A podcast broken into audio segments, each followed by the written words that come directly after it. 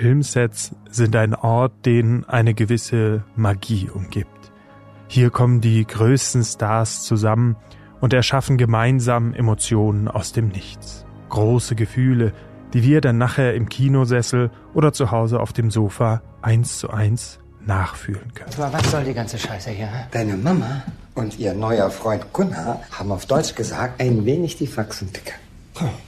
Und deswegen spielst du jetzt den geilen Vater, der mich auf den richtigen Weg bringt, oder was? Quatsch, du gehst deinen eigenen Weg. Ich helfe dir maximal dabei, meine eigenen Fehler nicht zu wiederholen. Du wirst genug eigene machen. Mhm. Sieh mich einfach als Freund, Mann. Und wir trinken jetzt Dosenbier und reißen Bräute auf? Das klingt nach einem Plan. Aber wie so oft, wenn man genauer versteht, wie eine Sache hergestellt wird, verliert sie einiges an Magie.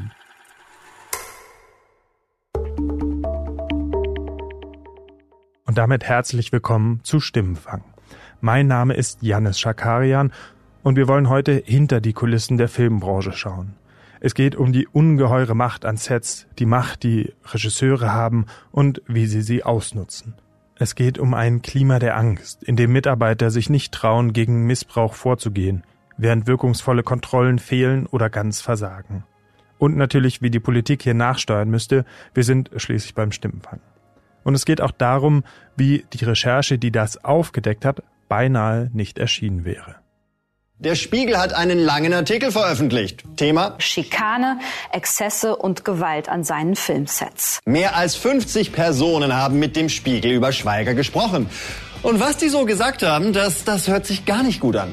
Am Set von Manta Manta 2 soll Till Schweiger angetrunken und aggressiv auf einen Mitarbeiter losgegangen sein, ihn geschlagen haben, so der Spiegel. Schweigers Anwältin dementiert die Vorwürfe.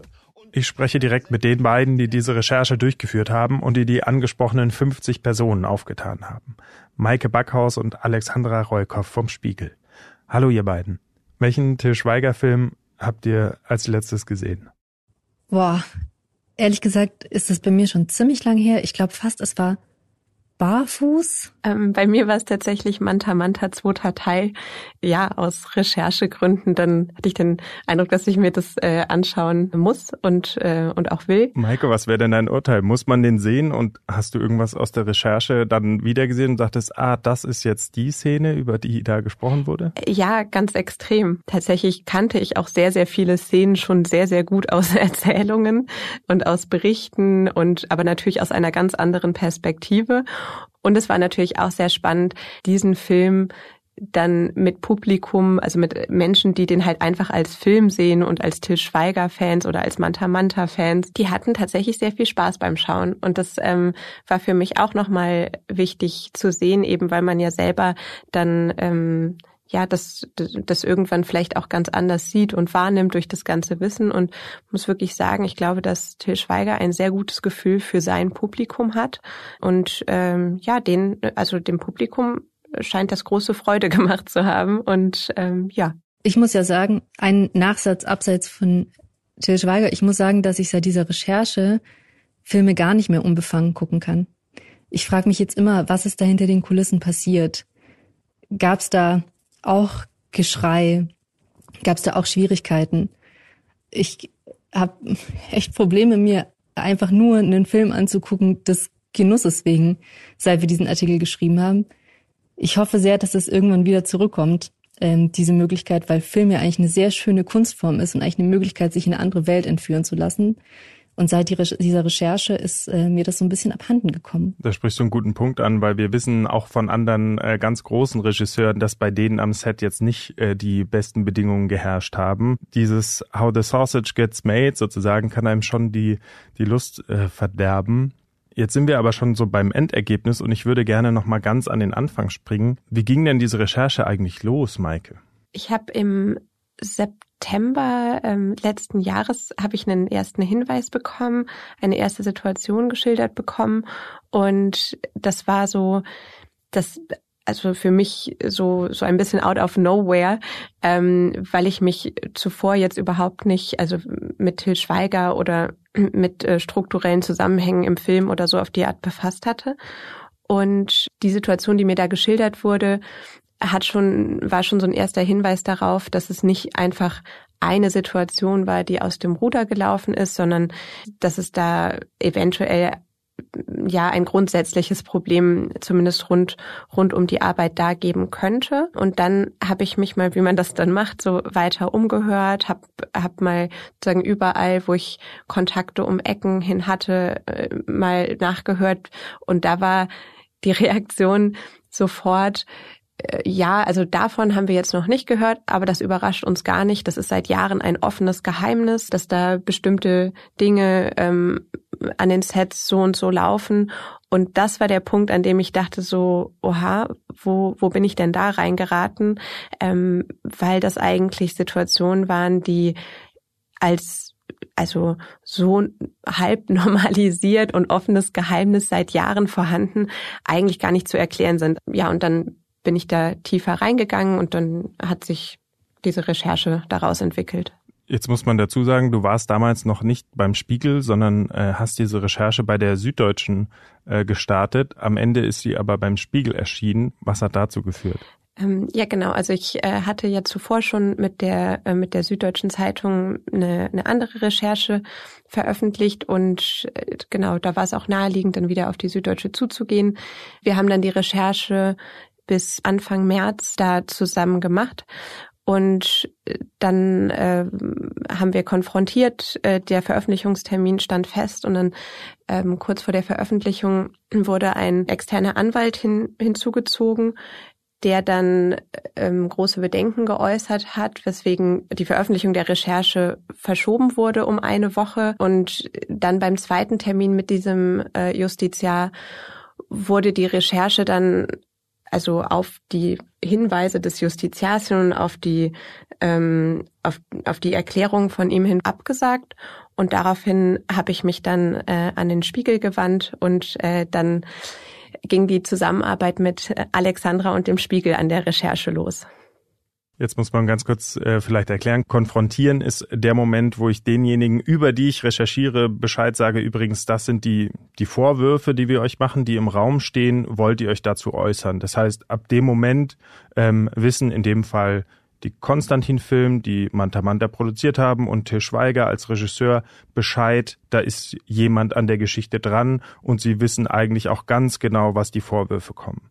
Warum ist das so heikel, Alex? Also es ist in erster Linie heikel für die Menschen, die sich Maike anvertraut haben. Da haben sich ja Leute aus der Deckung gewagt, haben mit Maike gesprochen über Dinge, die ihnen passiert sind und man muss nicht in jedem Detail, aber doch in so einer gewissen Schärfe Konstantin Film und auch Till Schweiger mit diesen Vorwürfen konfrontieren. Also man muss ihnen sagen, es gibt Menschen, die erzählen dieses und jenes.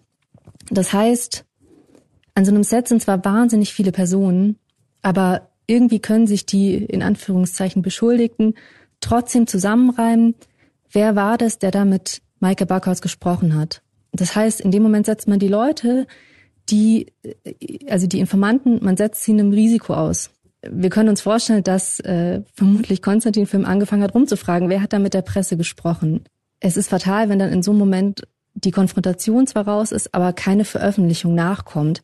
Das heißt, es hat potenziell, die Konfrontation hat potenziell Konsequenzen für die Quellen, aber sie hat bisher keine Konsequenzen für die Leute, die beschuldigt werden. Wir haben ja hier in einem Bereich recherchiert, also es ging vor allem um Machtmissbrauch. Das große Problem ähm, der Menschen, die da teilweise betroffen waren von Situationen, war ja, dass dieser, ja, diese Machtstrukturen dazu geführt haben, dass sie sich nicht getraut haben, Anzeige zu erstatten, ähm, dass sie, äh, da kommen wir wahrscheinlich noch später zu, aber dass es halt sehr, sehr schwer ist, in dieser Filmbranche sich Hilfe zu holen oder sich zu wehren, weil man dann einfach das Problem hat, oft keine Arbeit mehr zu finden, dass man nicht mehr angestellt wird, dass man sehr schnell, mm, man nennt es auch Blacklisting, dass man dann sehr schnell einfach nicht mehr, nicht mehr engagiert wird. Und das heißt, sich zu so etwas zu äußern, schon auf einer viel niedrigeren Stufe, kann sehr schnell existenzbedrohend sein in dem, wie diese Branche funktioniert. Und insofern ist natürlich gerade in so einer Recherche diese Konfrontation und das, was dann darauf folgt, ähm, extrem bedrohlich für alle Informanten. Dann nicht zu veröffentlichen, ist dann nochmal das nächste Problem, weil sobald in der Öffentlichkeit steht, worum es geht, schützt das ja die Informanten auch wieder, weil dann äh, auch klar ist, welche Relevanz das hatte, warum sie gesprochen haben. Dann gibt es auch einen, einen Schutz äh, schon allein durch die Veröffentlichung. Dann aber gar nicht zu veröffentlichen, ist eigentlich keine Option. Inzwischen hat sich die Süddeutsche Zeitung hierzu gemeldet und sie stellt den Sachverhalt anders dar. Die SZ habe Maike mit der Recherche beauftragt und es sei nicht so, dass sie mit den Hinweisen zu ihr gekommen sei. Die SZ habe auch die Recherche keineswegs abgesagt und ihr das auch mehrmals schriftlich mitgeteilt. Am Ende habe die SZ die Geschichte deshalb nicht gemacht, weil Maike sich entschieden hätte, das Ergebnis der monatelangen Recherche nicht bei ihrem ursprünglichen Auftraggeber, sondern beim Spiegel zu veröffentlichen, so die SZ in ihrer Stellungnahme. Es komme, so die Süddeutsche, bei investigativen Recherchen im Übrigen regelmäßig vor, dass Antworten auf eine Konfrontation neue Fragen aufwürfen, die weitere Recherchen erforderten und eine Geschichte dann deshalb verschoben werden müsse. Soweit die Sicht der SZ. Aber Alex, vielleicht kannst du erzählen, wie kam denn dann diese Recherche zu dir? Also ich erinnere mich, ich habe an einem sehr späten Freitagnachmittag, ich glaube Ende März oder Anfang April, einen Anruf bekommen von Maike Backhaus, die ich bis dahin nicht kannte. Und Maike erzählte mir, dass sie an einer Recherche zu Del Schweiger gearbeitet habe, relativ lang. Und ich kann mich erinnern, dass ich mir das angehört habe und ähm, gedacht habe, okay, das ist ja krass. Aber ich hatte auch das Gefühl, naja, wenn die SZ das nicht gedruckt hat, dann wird es da vermutlich einen guten Grund für geben. Also entweder das ist wirklich juristisch wahnsinnig heikel oder irgendwas mit der Beleglage ist vielleicht nicht in Ordnung. Maike und ich haben uns dann hingesetzt und sie hat mir einmal erklärt, mit wem sie für diese Recherche gesprochen hat, was die Leute ähm, ihr erzählt haben, was von wem bezeugt wird, wer auch eidesstattlich versichern würde, dass diese oder jene Dinge passiert sind. Ich habe mir das alles angehört, ähm, habe auch mit unserem Juristen, mit Sascha Sayons gesprochen beim Spiegel. Der hat sich das auch angeguckt und hat gesagt, er sieht keinen Grund, warum das nicht veröffentlicht werden könnte. Der Spiegel oder beziehungsweise in dem Moment dann ich, wir mussten einmal nochmal mit den Quellen sprechen, einfach nochmal überprüfen, haben die das, was äh, sie Maike gesagt haben, würden sie das auch alles nochmal dem Spiegel sagen? Maike und ich haben auch nochmal neue Quellen gefunden. Wir haben dann zusammen auf der Grundlage dessen, was Maike schon recherchiert hatte, und das war wirklich viel und sehr, sehr gut, haben wir ähm, ja einen neuen Text geschrieben, der dann Ende April ähm, im Spiegel erschienen ist. Jetzt haben wir schon ganz viel über die Dynamik gesprochen. Alex, wie ist denn die Dynamik an so einem Filmset? Kannst du das beschreiben? Hm. Also, was mir zuvor auch gar nicht so richtig klar war, ist, dass es an jedem Set eine unglaubliche Hierarchie gibt. Also man sagt, je näher jemand an der Kamera dran ist, desto mehr Macht hat er. Das heißt, ein Schauspieler oder eine Schauspielerin hat zum Beispiel mehr Macht, ähm, direkte, aber auch indirekte Macht als jetzt jemand, der beispielsweise die Maske macht. Ähm, ein Regisseur hat natürlich noch mehr Macht, weil der quasi derjenige ist, der das komplette Set dirigiert. Und Menschen, die in Anführungsstrichen am Ende dieses äh, hierarchischen Dreiecks stehen, die haben am Set oft nicht mehr so viel zu melden. Also die sind dann diejenigen, die ausführen, ähm, und zwar um jeden Preis. Jetzt müssen wir, glaube ich, gleich mal konkret werden, was die, was die Vorwürfe angeht, weil im ersten Moment würde man ja sagen, ja, aber diese Hierarchie braucht es ja, weil bei einem Film sind äh, hunderttausende Entscheidungen zu treffen. Wie sieht es aus? Müssen wir den Take nochmal machen? Wie sieht der Tisch aus? Wie sieht die Maske aus? Äh, wie sieht das Set aus? Und da braucht es eigentlich eine klare Hierarchie, an deren Ende der Regisseur steht oder die Regisseurin, ähm, weil sonst kommt man nicht vorwärts. Denn zur Wahrheit gehört ja auch, dass der Regisseur, die Produzenten unter einem enormen Druck stehen, in einer sehr kurzen Drehzeit etwas zu realisieren und jeder Moment, in dem die Kamera nicht läuft, kostet bares Geld, äh, weil man quasi Zeit verliert. Äh, wo war hier die Grenzüberschreitung, Alex? Nach dem, was uns geschildert wurde, gab es eben an mindestens einem Set mit Til Schweiger nicht nur Beschimpfungen ähm, den Mitarbeitern gegenüber, sondern es gab auch Momente, in denen, und jetzt muss ich so ein bisschen vorsichtig sein, wie ich das formuliere, es gab Momente, in denen äh, Till Schweiger beispielsweise sich aus Nichts Szenen ausgedacht haben soll, die die Drehzeiten enorm verlängerten. Und kein ähm, Mitarbeiter von einem Filmset, so wurde es uns geschildert, hat ein Problem damit, ein oder zwei Stunden länger zu arbeiten. Aber wenn Drehzeiten einfach regelmäßig massiv überzogen werden, weil, so hat man es uns erzählt, der Regisseur sich plötzlich Dinge ausdenkt, dann kommt man einfach in eine Lage, die nichts mehr zu tun hat mit einer klassischen Hierarchie oder irgendwie einer sinnvollen Struktur an einem Set, sondern dann kommt man an einen Moment, in dem die Mitarbeiter ausbrennen und das eigentlich ja nicht nur für die Menschen persönlich schwierig ist, sondern einfach auch gefährliche Situationen schafft. Also uns haben Leute erzählt, dass sie irgendwann am Set von Manta Manta 2 wirklich so am Ende waren, dass sie eigentlich nicht mehr für die Sicherheit gewährleisten konnten. Und trotzdem hatten sie das Gefühl, es wird aber von ihnen verlangt. Es steht niemand dafür ein, dass sie ihre Drehzeiten einhalten. Und das ist eine Form von Hierarchie, die, glaube ich, nicht mehr zu rechtfertigen ist. Das ist insofern ein interessanter Moment, weil das ja dafür sorgen würde, dass nicht mehr der Druck von außen dafür verantwortlich ist, sondern ich mir als Regisseur selber spontan was einfallen lasse, was dazu führt, dass wir deutlich mehr Zeit brauchen. Also ich vielleicht gerne noch anfügen würde zu diesem äh, Hierarchiethema. Also selbstverständlich braucht es Hierarchien im Sinne von ähm, wer welche Funktion hat, wer welche Entscheidung trifft, gerade bei so einem Set. Das ist ganz wichtig und ist ja auch eine kreative Arbeit. Allerdings hat man in, also über diese Hierarchien ja auch nicht nur die Verantwortung für das Endprodukt, sondern auch eine Verantwortung für die Menschen, die da für einen arbeiten.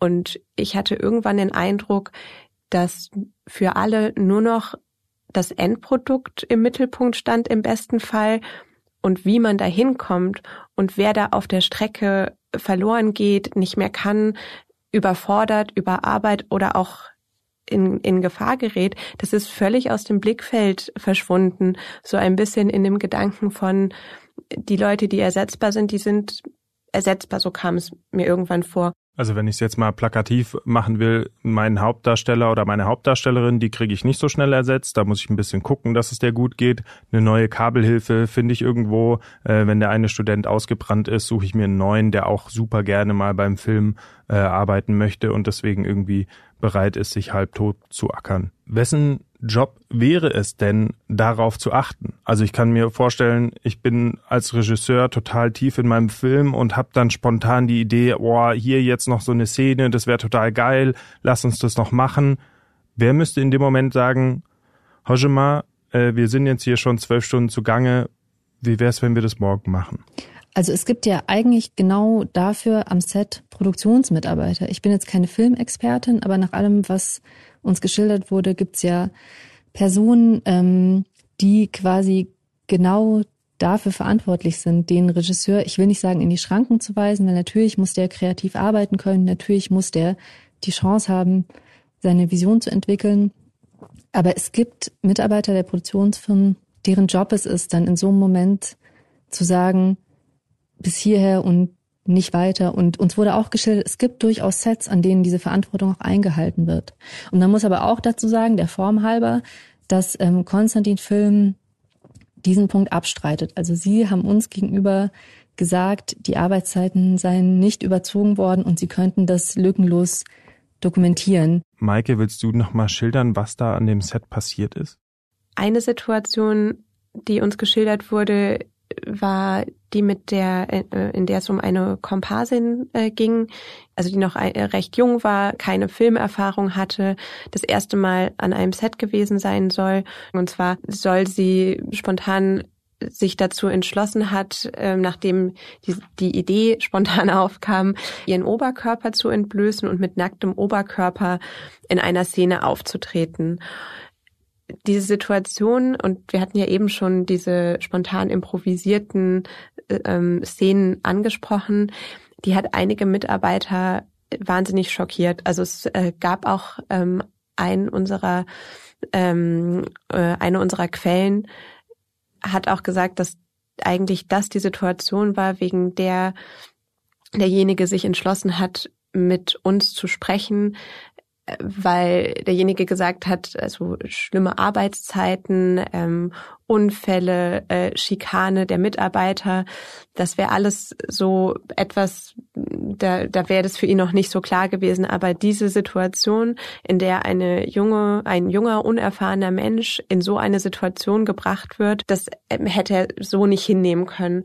Und da ging es eben darum, und das ist halt eben das, da, diese diese Komparsin wurde nicht dazu gezwungen, in dem Sinne, dass ihr gesagt wurde, sie hat das jetzt so zu tun ähm, und sonst passiert irgendetwas, sondern diese ganze Dynamik am Set von, es gibt eben diese Hierarchien, ähm, es ist auch ein wahnsinniger Druck, alle wollen ja eigentlich etwas Tolles auch leisten und dann werden Menschen in Situationen gebracht, die sie sich nicht gut überlegen können, die aber sehr lange Auswirkungen für sie haben können. Also wie man sich zum Beispiel spontan in so einer Szene dann so nackt zeigt für einen jungen Menschen, der vielleicht auch noch gar nicht weiß, ähm, wo es noch später im Leben für denjenigen hingeht, äh, das dann, das dann so zu machen und dann hinterher damit leben müssen, das war eine Situation, die für mich das, also diese ja dieses diffuse Problem so so gut zusammengefasst hat und was auch einfach für viele am Set so ein ganz also die Szene wurde uns sehr sehr oft geschildert, weil die für viele das so dieses Riesenproblem so auf den Punkt gebracht hat. Tatsächlich ist es so, dass da vielleicht die erste Reaktion von ganz vielen Menschen sein könnte. Aber was ist eigentlich das Problem? Diese Komparsin hat sich ja offensichtlich selbst gemeldet. Also warum ist es eine, ich würde mal sagen, diffuse Form von Machtmissbrauch. Ähm, und äh, ne, das gibt's ja ganz oft den Vorwurf, ne, da macht jemand irgendwas freiwillig und warum ist das trotzdem aber irgendwie nicht okay? Und man muss dazu sagen, natürlich hat diese junge Frau, so wurde es uns geschildert, sich freiwillig gemeldet, ihren Oberkörper zu entblößen. Aber es ist eben auch eine Lage, in der man selbst wenn man sich das zwei Minuten später anders überlegt, eigentlich nicht mehr zurück kann. Weil ähm, sie, so wurde es uns erzählt, vor Hunderten von Menschen stand, vor einem kompletten Set, ähm, was vorsichtig ausgedrückt nicht normal ist, wenn man eine Nacktszene dreht. Und diese sehr ähm, junge Frau war auf einmal in der Lage, selbst wenn sie sich das anders überlegt hätte, hätte sie all diese Leute enttäuschen müssen, inklusive Till Schweiger, um in dem Fall Frauen nicht in so eine Lage zu bringen, gibt es eigentlich sehr klare Vorgaben für Nacktszenen. Und die wurden in dem Fall nicht beachtet. So hat man es uns zumindest geschildert. Gerade nach der, nach der MeToo-Bewegung, als das, ja, die ersten Vorwürfe äh, aufkamen, ähm, hat ja Alex auch schon erzählt, gibt es eigentlich Vorgaben für Nacktszenen am Set. Seitdem gibt es sowas wie Intimitätskoordinatorinnen, die äh, vor allem mit den Darstellern in dem Moment und auch vorher genau besprechen, was da passiert, die genau abstimmen, was ist okay, was ist nicht okay. Und so ein Set ist dann normalerweise deutlich kleiner. Da sind dann nur die Menschen am Set, die absolut notwendig sind und nicht noch die fünf anderen, die einfach mal gerade gucken wollen, äh, wie wird eigentlich so ein Film gedreht oder die besonders gerne gucken wollen, wie wird eigentlich so eine Nacktszene im Film gedreht. Maike, du hast den Film gesehen, diese Szene hat es aber am Ende nicht in den Film geschafft, richtig? Genau, die ist da nicht vorgekommen. Das war eine von den Szenen, die, ähm, die ich dann in dem Film gar nicht gesehen habe. Und das war in dem Fall auch nicht so überraschend, weil auch schon ähm, einer der, äh, also eine unserer Quellen hatte auch schon gesagt, dass eigentlich einigen am Set schon in dem Moment klar war, dass diese Szene es nicht in den Film schaffen würde, weil das dann auch, ähm, also die, die Nacktheit, die ähm, Altersfreigabe des Films beeinflusst hätte und damit weniger Kinozuschauer möglich gewesen wären und insofern eigentlich das auch irgendwo schon absehbar war. Und also das im Kopf ähm, in Bezug auf die Szene, finde ich, ähm, macht auch nochmal eine andere Aussage und gibt dieser ganzen Situation, die uns da geschildert wurde, nochmal ein, ein anderes Gefühl. Jetzt habe ich gerade schon von den Folgen von äh, MeToo gesprochen. In Deutschland hat sich da unter anderem danach die Themis gegründet, so eine unabhängige Vertrauensstelle oder wurde eingerichtet. Es gab auch Schilderungen von Gewalt am Set. Trotzdem musstet ihr das öffentlich machen. Wieso funktioniert diese, diese Vertrauensstelle nicht? Also ich habe auch im Zuge der Recherche zum ersten Mal von der Themis gehört und habe am Anfang gar nicht verstanden, was der Sinn und Zweck ist. Also ich musste das mehrfach mir die Beschreibung durchlesen, mehrfach mit Leuten darüber sprechen, um zu verstehen, wie die Themis eigentlich funktioniert. Mein erster Gedanke, als ich davon gehört habe, war, naja, wahrscheinlich ist es eine Stelle, an die man sich wenden kann, wenn man ein Problem hat, wenn einem irgendeine Art von Übergriff passiert ist oder man einen gesehen hat. Und die helfen einem dann, in Anführungsstrichen Gerechtigkeit zu erfahren. Also Themis ist auch tatsächlich eine ähm, griechische Göttin der Gerechtigkeit, das Wort dafür. Und das alles trifft aber tatsächlich nur in Einschränkungen zu, weil die Themis in Wahrheit keine Beschwerdestelle ist, so wurde es uns erklärt, sondern eine Beratungsstelle. Das heißt, wenn mir ein sexueller Übergriff widerfahren ist oder sexuelle, sexualisierte Gewalt, dann kann ich mich an die Themis wenden und dann bekomme ich psychologische Beratung und oder juristische Beratung. Aber die Themis erwirkt für mich keine Gerechtigkeit. Und es gibt schon Fälle, in denen die Themis zum Beispiel die Möglichkeit hat, eine Beschwerde an einen Arbeitgeber weiterzuleiten. Aber in dem Moment ist die Beschwerde nicht mehr anonym. Ein Problem aber ganz grundsätzlich bei diesem an den Arbeitgeber weitergeben ist, also teilweise landet das Problem dann wieder beim Problem. Und die Frage ist ja, wenn das aber ignoriert wird von der kompletten Struktur, ähm, so wie das ja offenbar hier auch in Teilen der Fall war, an wen wenden die Menschen sich denn dann? Also was ist äh, jetzt mal theoretisch, wenn in so einem hierarchischen äh, System das Problem an der Spitze ist, eben auch beim Arbeitgeber? Dann wird von der Themis das Problem an den Arbeitgeber weitergegeben und dann liegt das da und die können selber entscheiden, was sie damit tun. Wenn das jetzt ein verantwortungsbewusster Arbeitgeber ist, dann hat das im besten Fall Konsequenzen. Ähm, wenn da aber vielleicht auch ein Teil des Problems liegt, dann ja, dann liegt dann eben diese Beschwerde da und dann passiert ja recht wenig mit und oft lässt es ja doch Rückschlüsse zu. Und ich habe viele Schilderungen gehört von Menschen, die gesagt haben, na ja, und dann wird recht schnell auch einmal rumgefragt, so, ähm, also ganz generell, wenn Beschwerden, ob die jetzt bei ähm, Verdi, Themis oder woanders kommen, dann wird halt einmal rumgefragt, na ja, hier kam jetzt die und die Beschwerde an.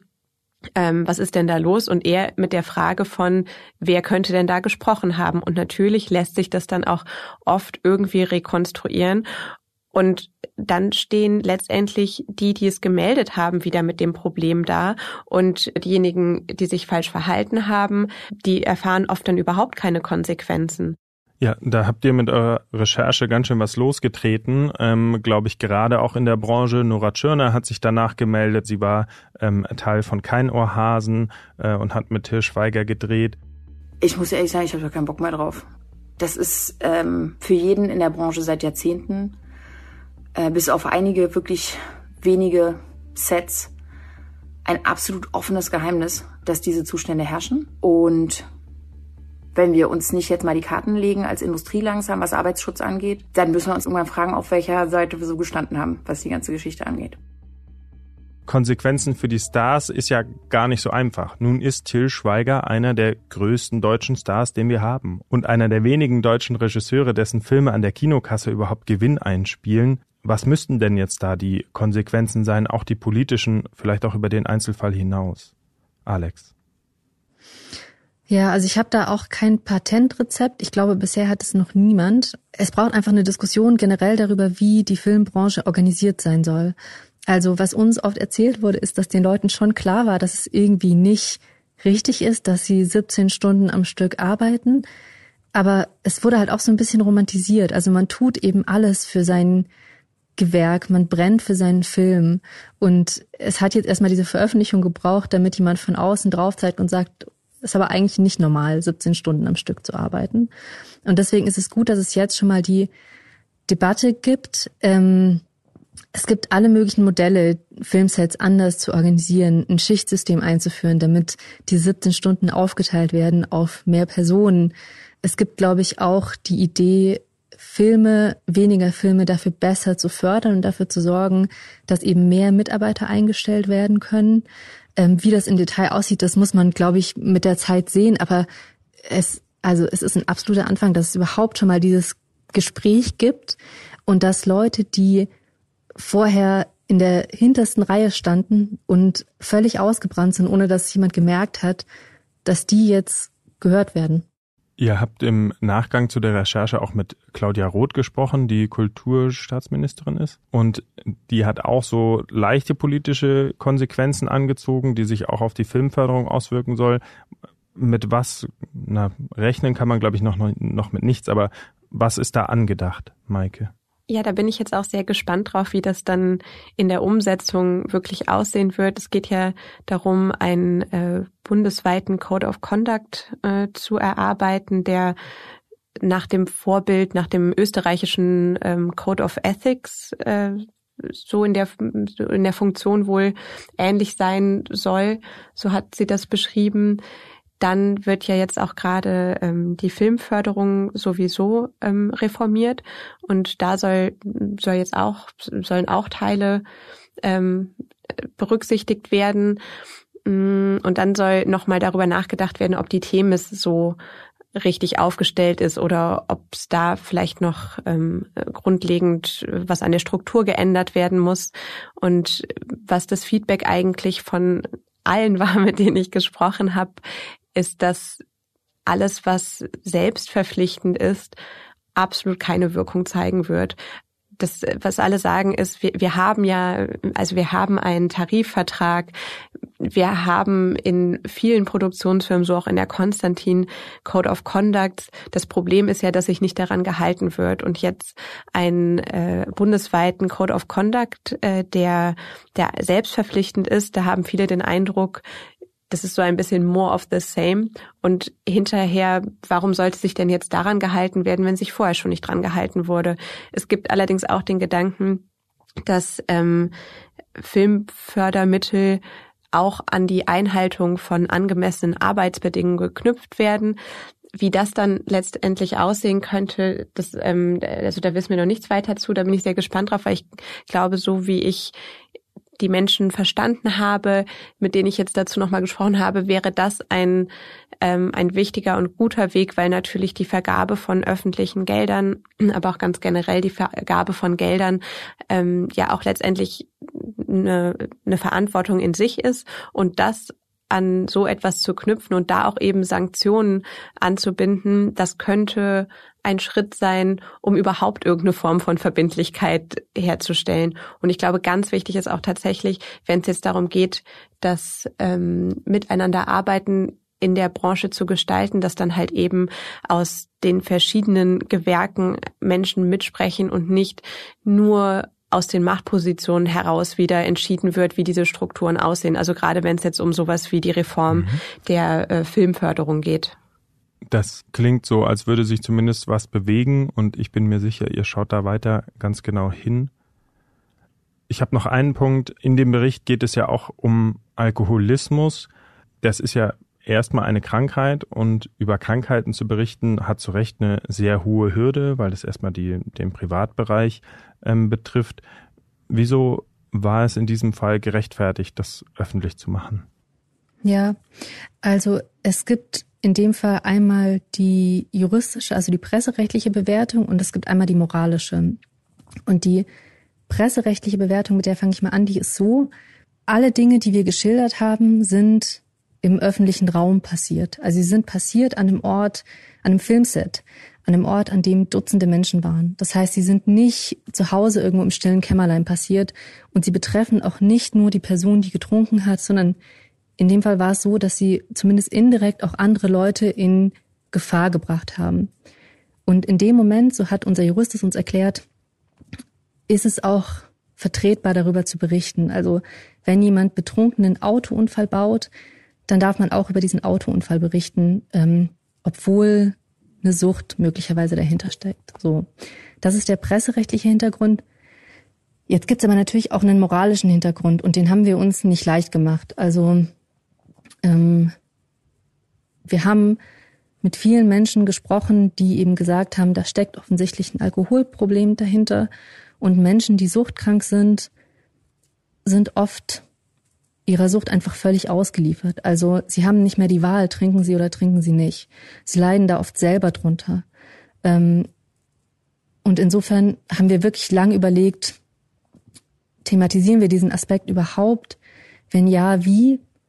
Und es war uns wichtig, auch nochmal hervorzuheben, ähm, dass jemand, der ähm, so eine Krankheit hat, der ist nicht mehr, also der, der ist dann in dem Fall einfach auch Opfer dieser Krankheit. Das heißt nicht, dass wir ihm jetzt vollkommen die Verantwortung absprechen wollen, aber ähm, es spielt definitiv eine Rolle. Und wir haben uns das, obwohl es presserechtlich, wie gesagt, einigermaßen eindeutig war, unserem Jurist zufolge, haben wir uns ähm, das nicht leicht gemacht, ob wir das thematisieren oder nicht. Aber in dem Fall, ja, haben wir es eben für auch moralisch vertretbar, beziehungsweise auf eine Art und Weise auch notwendig gehalten, weil eben Menschen nicht nur zu Schaden kommen könnten, sondern tatsächlich zu Schaden gekommen sind. Und, ähm, und deswegen haben wir beschlossen, die Dinge so zu schreiben, wie sie uns geschildert wurden. Es gibt diesen überholten Mythos des verrückten Genies. Da kommt einem zum Beispiel Klaus Kinski in den Kopf, wie er brüllt. Leg mich doch am Arsch weg! Der Moment ist überhaupt gekommen, wo ich dir in die Fresse haue! Was? Diesmal schlaf ich in die Fresse, lauf, hast du dich verlassen, du! Was sich mit einigen Jahren Abstand als Anekdote abkulten lässt, die für einige Lacher sorgt, muss am Set doch für alle Beteiligten maximal verstörend und traumatisierend gewesen sein. Und mich wundert, dass wir gerade aus der Medienbranche immer wieder von Fällen des Machtmissbrauchs hören. Denn wenn wir von moderner Führungskultur sprechen, da gibt es doch gerade beim Erschaffen eines neuen Films oder einer Zeitung diese gemeinsame Vision, dass wir zusammen was Neues in die Welt setzen wollen. Das müsste doch eigentlich möglich sein, Menschen zu motivieren, ohne die eigene Stellung zu missbrauchen und über die Stränge zu schlagen. Das war Stimmenfang für diese Woche. Ich bedanke mich herzlich bei Maike Backhaus, Philipp Fackler, Alexandra Reukoff und Ole Reismann. Die Musik kommt von Soundstripe und Davide Rosso und nächste Woche ist Marius wieder da.